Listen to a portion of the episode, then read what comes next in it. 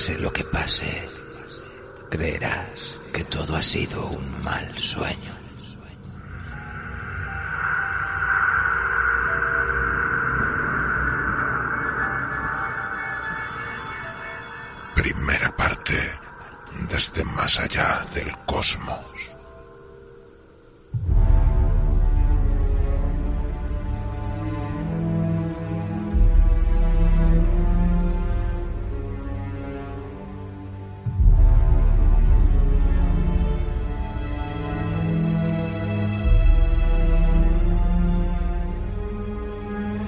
En un mundo lejano, más allá del espacio y del tiempo, más allá de los sueños, existió la ciudad de Yarnam.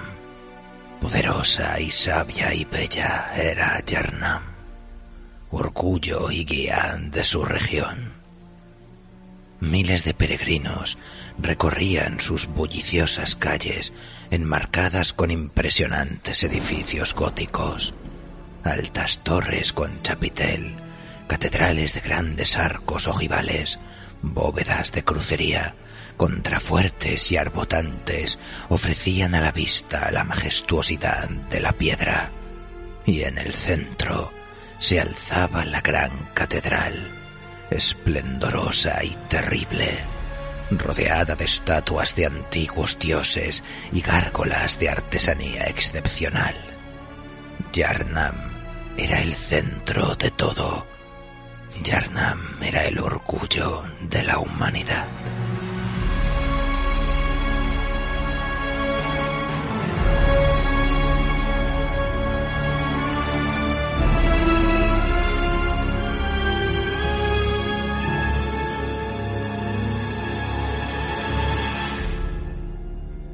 Sin embargo, ahora ya no queda nada de aquel sueño.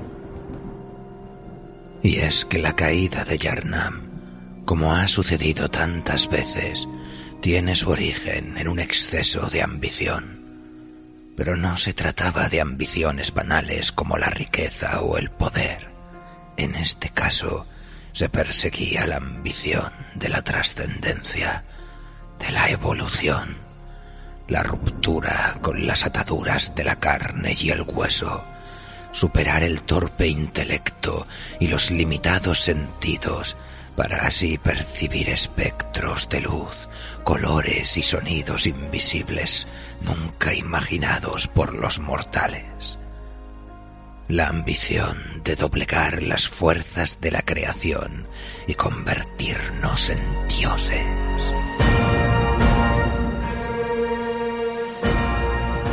Hace mucho tiempo, mucho antes de que la primera piedra se pusiera para levantar esta ciudad que los hombres dieron en llamar Yarnam, en su mismo emplazamiento existía una antigua civilización, rica en conocimientos y secretos. Ellos eran los tumerios. Con su ciencia desconocida, los tumerios prosperaron y avanzaron. Su civilización fue majestuosa, formada por bellísimas ciudades como Ithil, Loran e Is, que hoy solo viven en las leyendas y los cuentos. Ocasionalmente, su sabiduría y conocimiento los condujo por caminos oscuros que no todas las civilizaciones están dispuestas a recorrer.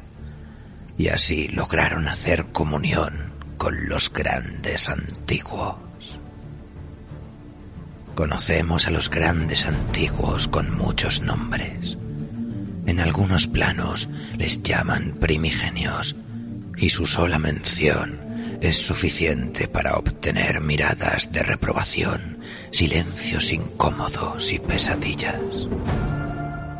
Para aquellos que no los conozcáis, bastaría decir que los grandes antiguos son seres de poder inimaginable, habitantes de las tierras del sueño y el cosmos inabarcable.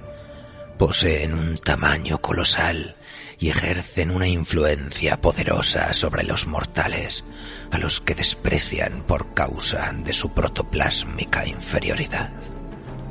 Sí, nos desprecian, pero no nos ignoran, porque los mortales tenemos cualidades y poderes que sirven a los intereses de los grandes antiguos. Todos los grandes antiguos pierden a sus hijos y luego ansían un sustituto. A pesar de toda su enormidad, a pesar de que su vida se mide en milenios y de que el tiempo no transcurre en su dimensión, ellos precisan reproducirse para continuar con su estirpe, pues todos sus hijos nacen muertos. Los sentimientos de los grandes antiguos nos resultan inescrutables pero si tenemos en cuenta los esfuerzos que hicieron para procrear con los tumerios, podemos concluir que la multiplicación de su divinidad es la única motivación que se les conoce en los miles de años que han tenido contacto con los mortales. Una pequeña ventana de tiempo a sabiendas de la eternidad de su esencia.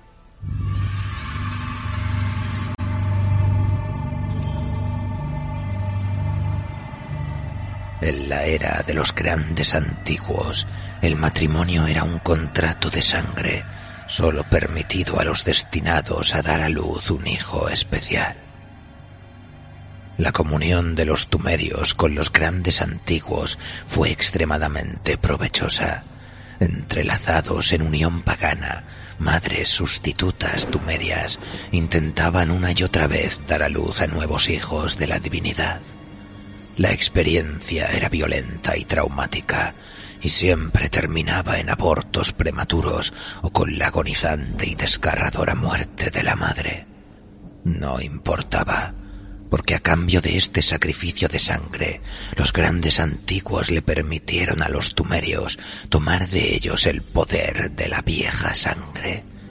Sangre nueva a cambio de sangre vieja. Y es que la vieja sangre tenía propiedades maravillosas. La más importante de todas ellas era la cura de todo mal.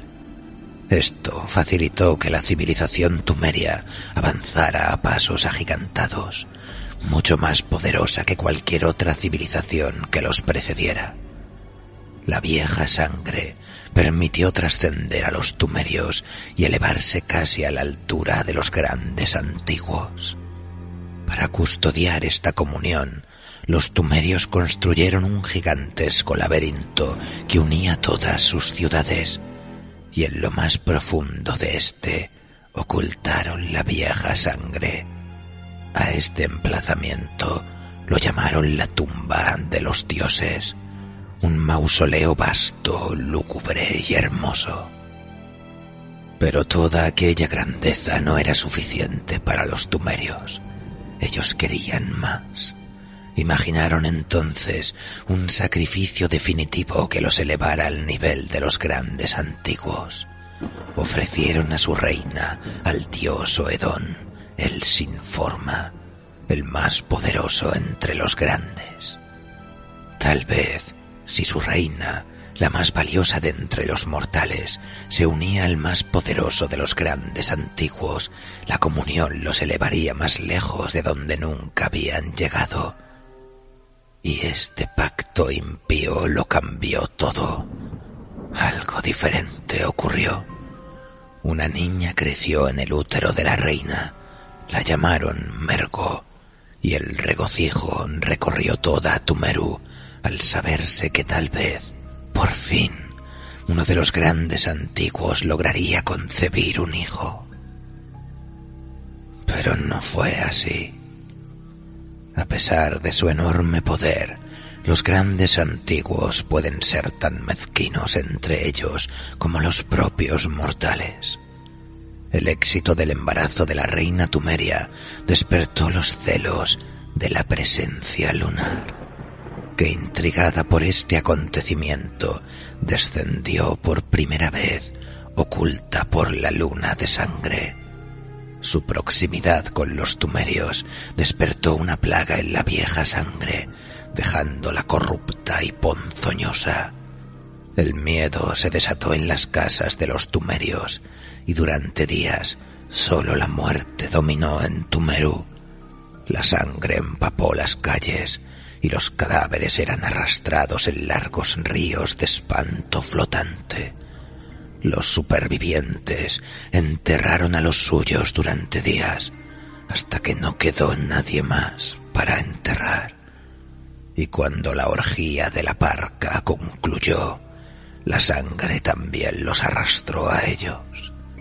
La presencia lunar fue el horror y la condenación que acabó con la poderosa Tumeru. Fue el cataclismo que obligó a los grandes antiguos a abandonar el mundo de la vigilia y retirarse para siempre a las tierras del sueño.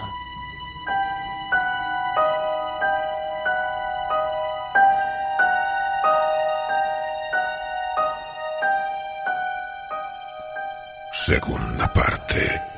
El sueño de la evolución.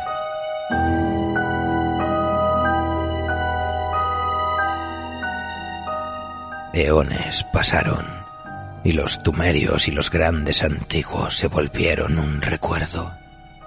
Donde antes se levantaban Ithil, la afligida Lora, Neis, los hombres llegaron y levantaron Yarnam, ignorantes, inconscientes. No sabían que bajo sus pies la vieja sangre bullía, esperando. Es posible que nada de esto hubiera ocurrido si no fuera por Virgenworth. La Universidad de Virgenworth se estableció como la institución educativa más importante de Yarnam de enorme prestigio y trayectoria centenaria, estudiantes de todos los rincones del mundo viajaban hasta Yarnam para poder adquirir conocimientos en Virgenworth. Su gigantesca biblioteca y sus sabios maestros y eruditos eran los cimientos que componían el futuro académico de Yarnam y fue un grupo de inquietos estudiantes los que iniciaron de nuevo el terrible ciclo de la vieja sangre. Se desconoce cómo ocurrió, pero sí sabemos que descubrieron en lo más profundo de la tierra el acceso a uno de los antiguos laberintos, durmiendo en las entrañas del mundo vastísimo y profundo un mausoleo interminable decorado con las más extrañas estatuas representantes de alguna civilización olvidada para los yarnamitas. Aquel laberinto era la tumba de los dioses de la perdida Tumeru, y en el corazón de aquellas ruinas encontraron la vieja sangre y la revelación de los grandes antiguos.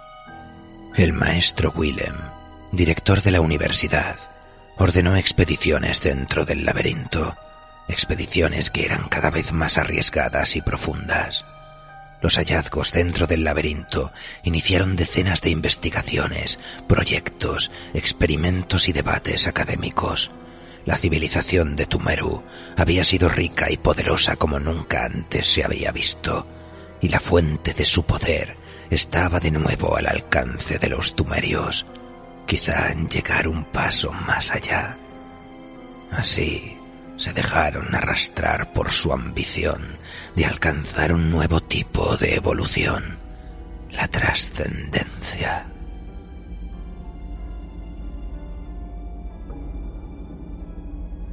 Pero desde los inicios de su proyecto hubo opiniones dispares en la comunidad de Virgenward sobre cómo se debía alcanzar dicha evolución. El maestro Willem opinaba que la humanidad debía intentar evolucionar para replicar el poder de los grandes antiguos, igualarlos en su grandeza. Desilusionado con los límites del intelecto humano, buscaba seres de planos elevados para guiarlo e intentó alinear su cerebro con otros ojos que elevaran su pensamiento. Willem creía que los mortales precisaban nuevos ojos, ojos para mirar al interior, para adquirir conocimiento más allá de toda imaginación, los ojos cerebrales. Los principales discípulos de Willem no estaban de acuerdo. Eran un grupo variado.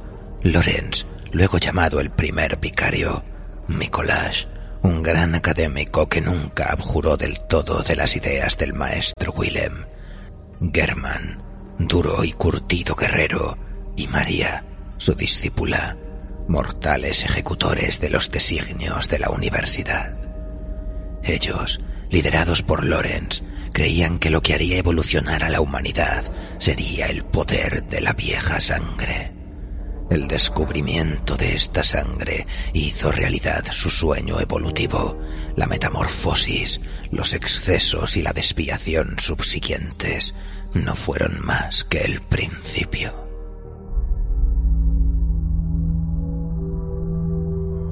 La búsqueda del conocimiento es a menudo confusa y cruel.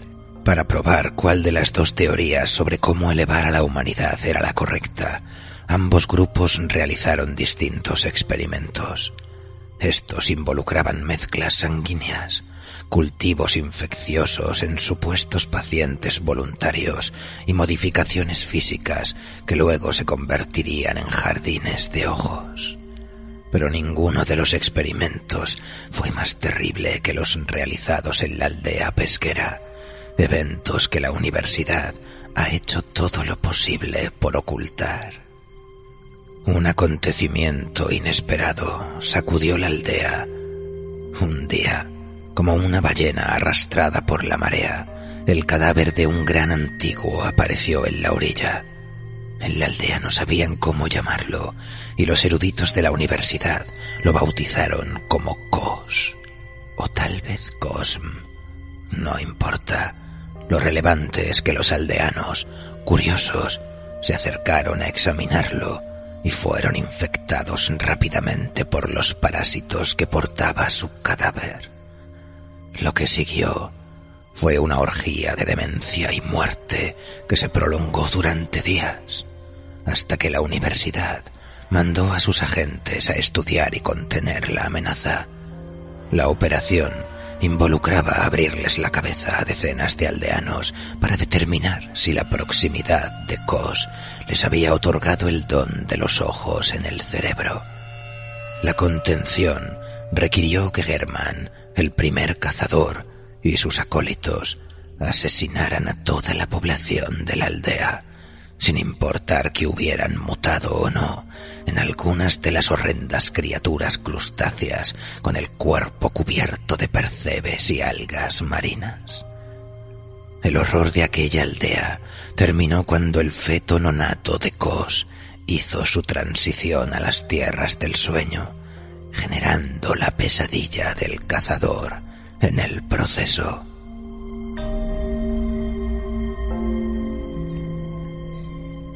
La experiencia dejó tras de sí la recuperación del cordón umbilical del feto. Esta reliquia sería la llave definitiva para la evolución. Los tres grandes académicos de la universidad lo partieron en tres fragmentos, uno para Willem, otro para Lorenz y otro para Mikolash. Así, cada uno podría realizar sus propias investigaciones. Pero la imagen imborrable de los aldeanos mutados en bestias anfibioides con branquias y aliento a agua salada, sus gritos roncos y guturales avanzando desesperados por las calles de la aldea en oleadas, era un rumor inagotable. La imagen del cincel taladrando los cráneos una y otra vez, mientras los gritos inundaban el muelle y los ojos de escualo recuperaban por un momento el brillo de su humanidad, se había impregnado en las mentes de los que participaron de aquella matanza. Lorenz se asqueó al ver los extremos a los que habían llegado las investigaciones de la universidad en la aldea y abandonó el camino del maestro Willem. Descartó la idea de crear nuevos ojos para su cerebro y se dedicó por entero a descubrir los secretos de la sangre que corría como agua en el laberinto. Así dejó Virgenworth para no volver y junto a él partieron Nicolás, Germán y María. Aquella dolorosa escapatoria tenía sabor a traición y el maestro Willem le dejó una última enseñanza al que había sido su mejor discípulo. Teme a la vieja sangre.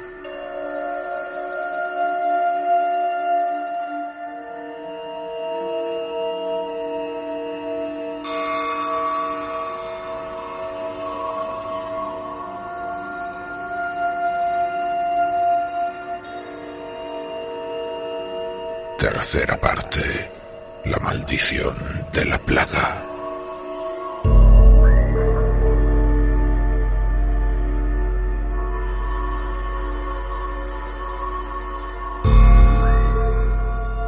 En el centro de Yarnam, Lorenz instaló un macabro laboratorio e inició sus experimentos con la vieja sangre.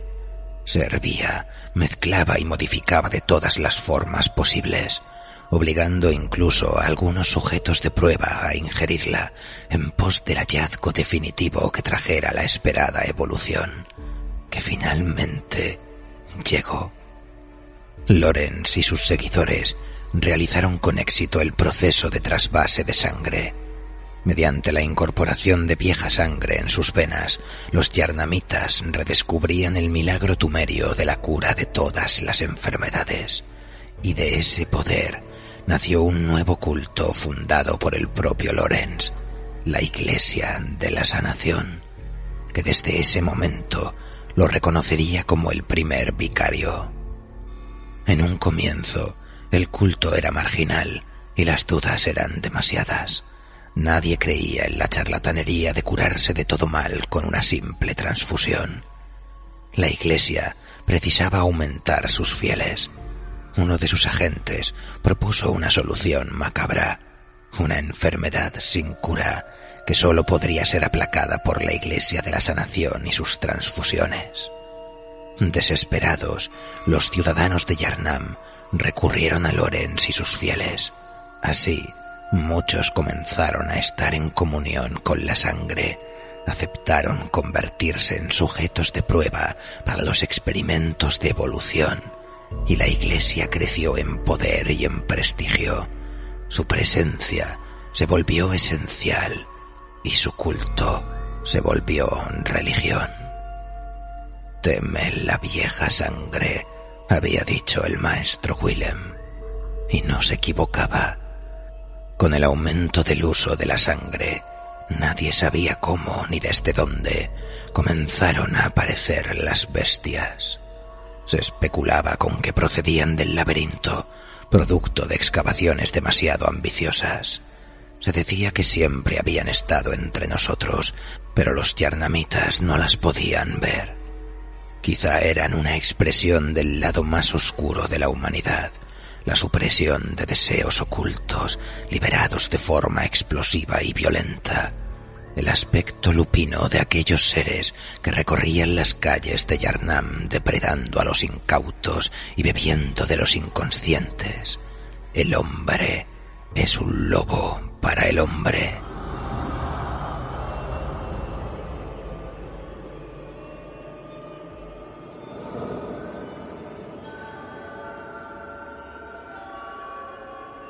La sangre era poderosa, pero en casos extremos su uso frecuente transformaba a los pacientes en bestias feroces.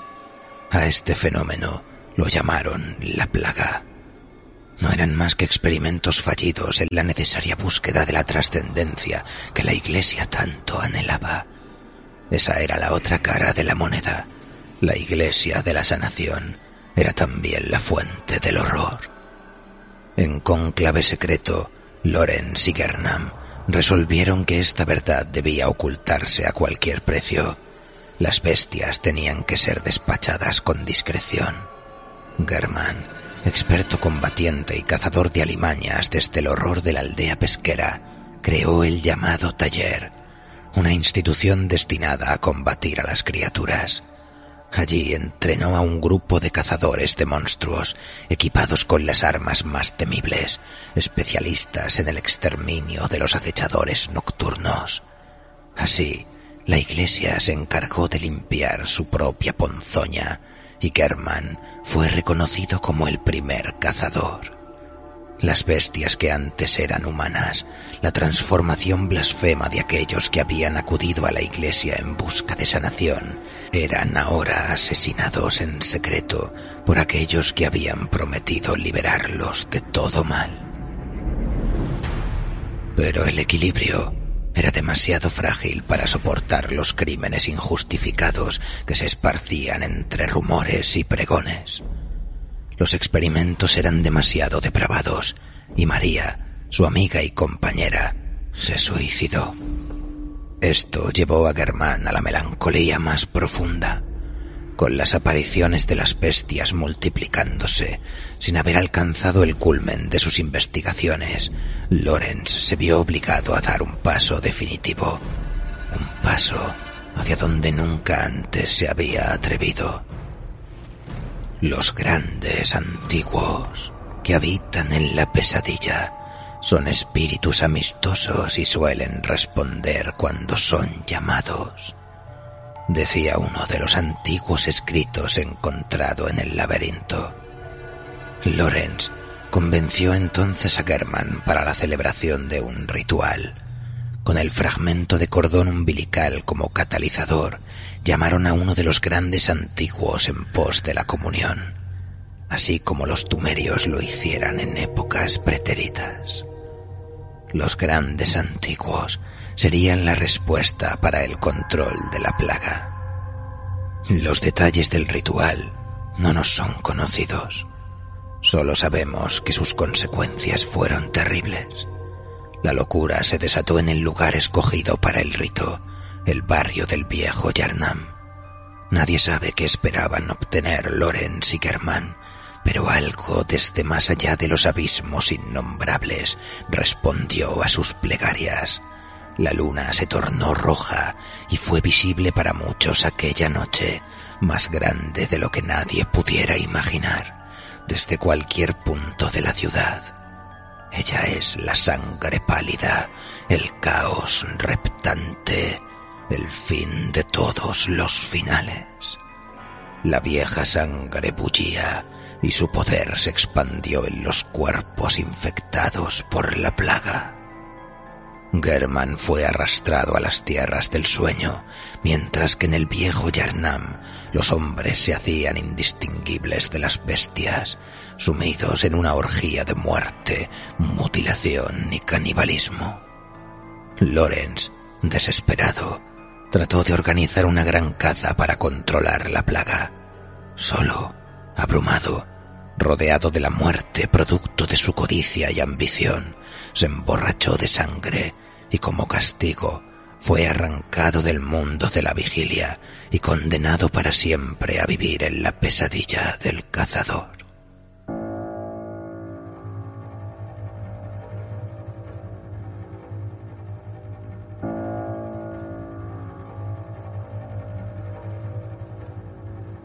Ríos de sangre corrieron antes de que todo terminara. Desde las tierras del sueño, en el llamado sueño del cazador, German comenzó a entrenar cazadores especiales, inmunes a la plaga. Una vez tratados con la vieja sangre, la desconexión con la plaga los hacía inmortales en el mundo de la vigilia y podían viajar entre ambos mundos con facilidad. Eran expertos exterminadores de bestias. Uno de ellos, conocido como Yura, penetró en lo más profundo del viejo Yarnam y lo arrasó con fuego purificador, haciendo desaparecer el influjo de la luna roja. Yura comprendió así la extensión de los crímenes de la Iglesia de la Sanación y al terminar su macabra labor desapareció entre los edificios quemados y los cuerpos de bestias achicharradas para no volver jamás.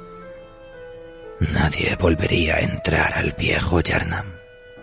La ciudad eligió olvidar aquellas calles desoladas y los sucesos que allí acontecieron.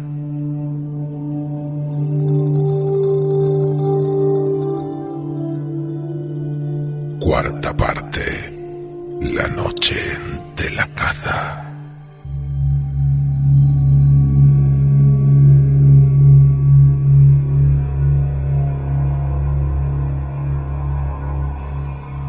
El episodio reveló a toda la ciudad la extensión de la demencia que la Iglesia de la Sanación había desatado. Pero lejos de rechazar la demencia, los yarnamitas la abrazaron. Todo lo sucedido era la evidencia de que la vieja sangre funcionaba y demostraba que las creencias de la Iglesia estaban muy lejos de ser charlatanería. Emborrachados de sangre, los yarnamitas prefirieron mantener su cura contra todos los males mientras la plaga estuviera controlada. Aquellos que sucumbieran serían mártires en la causa de una sociedad libre de enfermedad y decaimiento. Los fieles ya golparon de a miles en los altares de la iglesia y le pidieron a los sacerdotes que los liberaran en una nueva teocracia. De esta forma, la religión se convirtió en ley. La iglesia, más poderosa que nunca, instauró un nuevo régimen que velaría por la paz de Yarnam. Se organizaron en grupos que permitieron propagar su mensaje. Continuaron las sanaciones y los terribles experimentos en busca de la trascendencia. Con la verdad revelada, no tenía sentido que los cazadores actuaran en secreto. La iglesia los conformó en un cuerpo oficial que recorría las calles en busca de personas con los más leves síntomas de la enfermedad para asesinarlos sin piedad. Estas operaciones no se cuestionaban. La voluntad de la iglesia era ley. Los cazadores, heridos con frecuencia, consumían con asiduidad la vieja sangre para sanarse algo que los hacía más vulnerables al poder de la plaga y terminaba por transformarlos en las peores pesadillas de la enfermedad, las más terribles y feroces criaturas ciclópeas de poder inaudito. Su habilidad para el combate se potenciaba con la fuerza primigenia de los monstruos que latían en su interior. Como consecuencia, los cazadores terminaron siendo aniquilados por sus propios congéneres o por efecto de la pérdida de cordura. Se veían arrastrados a la pesadilla del cazador. Esto no le bastó a la iglesia para controlar la plaga. Cuando las bestias empezaban a ser demasiadas, se declaraban las infames noches de la caza. Durante estas veladas demoníacas, festines de violencia y muerte, los cazadores de la iglesia conscribían a los yarnamitas sanos para que se unieran a la locura. Grandes turbas ebrias de violencia recorrían las calles, armados con azadas y horquillos, antorchas y escopetas, irrumpían en las casas donde se escondían los ciudadanos sospechosos de padecer síntomas de la enfermedad y los arrastraban en mitad de la noche para despedazarlos, crucificarlos y usar sus restos como leña para una gigantesca hoguera de redención. Las noches de la caza eran un espectáculo fascinante y terrible, fundamental para mantener el equilibrio higiénico de la ciudad. Sí, puede que a muchos os parezca terrible, pero se trataba de un espectáculo maravilloso. Nacemos de la sangre, nos convertimos en hombres por la sangre, somos desechos por la sangre. Teme vieja sangre. Yarnam, más esplendorosa que nunca, recibe visitantes de todos los rincones del mundo pidiendo el milagro del trasvase. La sangre estaba disponible en todas partes. Bares, cantinas y farmacias. La adicción a la sanación hizo de la sangre el sustento de Yarnam. En Yarnam elaboran más sangre que alcohol, ya que la primera es más embriagadora. La iglesia exultante de riquezas, construyó la gran catedral, cuya sombra haría desaparecer el mal de la plaga que recorría las calles. Pero no eran riquezas lo que la iglesia buscaba. Todo se basaba en su obsesión por la trascendencia. Los experimentos debían continuar. La cúpula superior de la iglesia se organizó en un grupo llamado el Coro. Desde lo más alto de la catedral continuaron con experimentos indecibles basados en la combinación de la vieja sangre con sangre humana, estelar y de todos los tipos conocidos. Poco se sabe de sus actividades, pero estamos seguros de que comulgaron con Ebrietas, la hija del cosmos, y de que tomaron niños del orfanato a los que ellos mismos hicieron huérfanos para convertirlos en repulsivos seres fungoides. Y a pesar de los sacrificios, los resultados fueron decepcionantes. La trascendencia seguía siendo inalcanzable.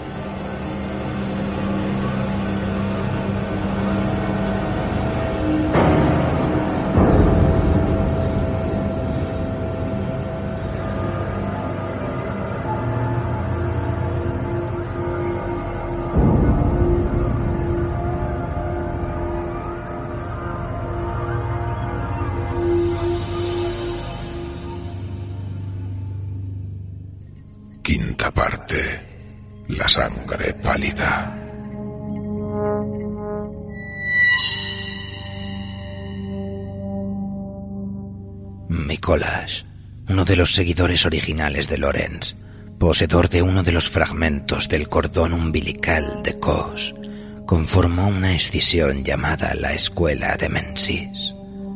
Él había escuchado los rumores que llegaban desde Virgenward, porque el maestro Willem ya anciano venerable, decadente y momificado, continuaba su viejo proyecto de trascender a través de la obtención de ojos en el cerebro y la dominación de los grandes antiguos.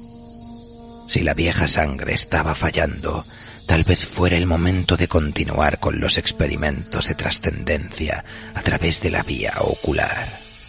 Con esa premisa, la escuela de Mensis desató horrores mucho más terribles que los que la Iglesia hubiera podido conjurar hasta el momento. En busca del lugar remoto y discreto en el que pudieran realizar sus experimentos, se instalaron en la aldea invisible de Yahar Gul, sede de la cárcel hipogea. Desde allí, Nicolás y sus discípulos persiguieron los secretos detrás de un antiguo ritual prohibido encontrado en escuetos fragmentos recuperados de los peores rincones del laberinto. Para descifrar sus secretos, los cazadores de Mensis, cazadores solo de nombre, secuestraban a algunos incautos en Yarnam durante la noche. A medida que le arrancaban los ojos a los deformados cadáveres de las cobayas humanas, los cuerpos se apilaban regocijados en la pestilencia y Yahar Kul pasó a ser un territorio prohibido para los habitantes de la ciudad. Nadie que entraba allí vivo salían respirando. La escuela de Mensis estaba fuera de control y la pieza final para la culminación de su ritual llegó de lo más profundo del laberinto, en el nivel más recóndito de lo que antes había sido Ithil, vagando entre sus galerías y pasillos, preñada por toda la eternidad, atrapada en una mezcla de sueño y realidad, estaba la reina de Tumeru, que daba el nombre a la antigua ciudad. La reina de Yarnam, de aspecto pálido, empapada en la sangre procedente del aborto incompleto de su hija Mergo, recorría la tumba de los dioses en busca de alguien que terminara con su sufrimiento. Mikolash recuperó el feto calcificado de Mergo.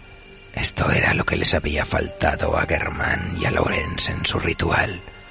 Armados con el feto de Mergo y un tercio de cordón umbilical, Micolas y sus acólitos no fallarían en la ejecución del ritual de Mensis.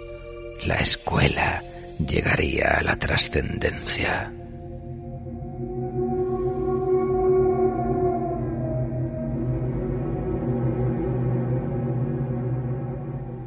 En la plaza del Adviento, Micolas y sus seguidores se reunieron.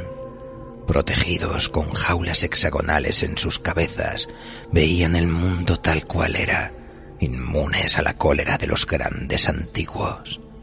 Pronto, ellos habrían ganado la carrera por la trascendencia. O tal vez no. El objeto del ritual, un feto, era demasiado importante. Un hijo no es algo que los grandes antiguos puedan ignorar. El rito alcanzó su culmen en una poderosa descarga de maldad que petrificó a todos los presentes. Los sectarios quedaron convertidos en estatuas con expresiones de dolor inimaginable, perfectas, hermosas y terribles. La descarga reanimó los cuerpos de los ataúdes apilados por las calles de la aldea invisible, atestados de víctimas de la escuela de Mensis. Brazos y piernas cercenados correteaban por las calles como cucarachas ciegas sin rumbo. Las mujeres de las campanas salieron del laberinto y poblaron la aldea. Los cuerpos de los que no fueron petrificados se transformaron en una masa informe y gigantesca, repleta de ojos, carne y sangre. Un siniestro renacido que devoraba la cordura de aquellos que se acercaban demasiado a la plaza. Secciones enteras de la ciudad fueron borradas de la realidad y arrastradas a las tierras del sueño para siempre. Allí se poblaron de las peores pesadillas. El fracaso del ritual fue estrepitoso.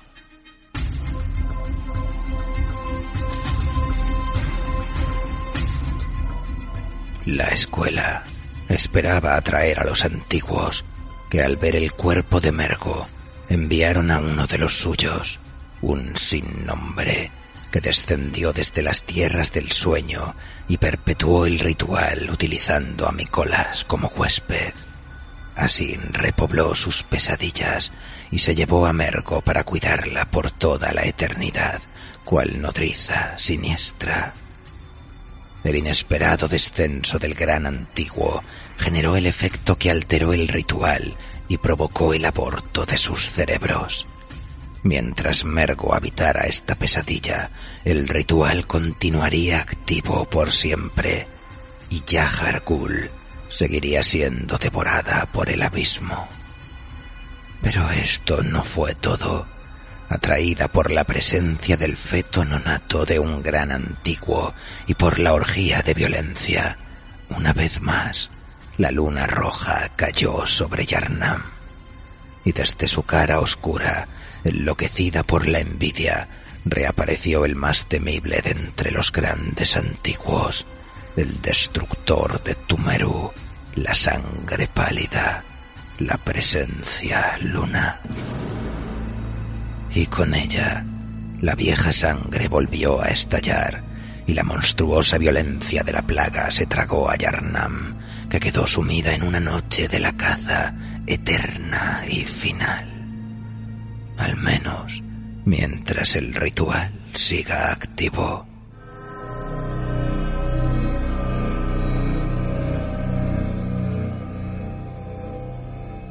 Solo un cazador puede poner fin a la pesadilla.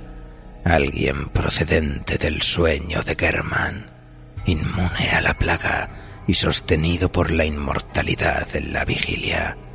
Un cazador que en una demencial catábasis atraviese Yarnam, el bosque prohibido, la gran catedral y el castillo de Kainhurst, hasta llegar a lo más profundo de Yahar Gul que atraviese el horror de la pesadilla de Mensis y liquide al catalizador del ritual.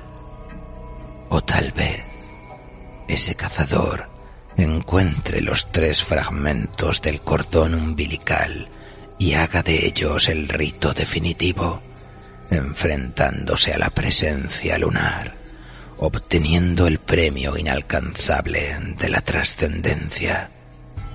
Si esto no llegara a suceder, si Yarnam queda sumergida por siempre en la noche eterna, los caminantes oníricos, aquellos que vagan por las tierras del sueño y caen de pronto en brazos de la pesadilla, creerán que todo ha sido un mal sueño.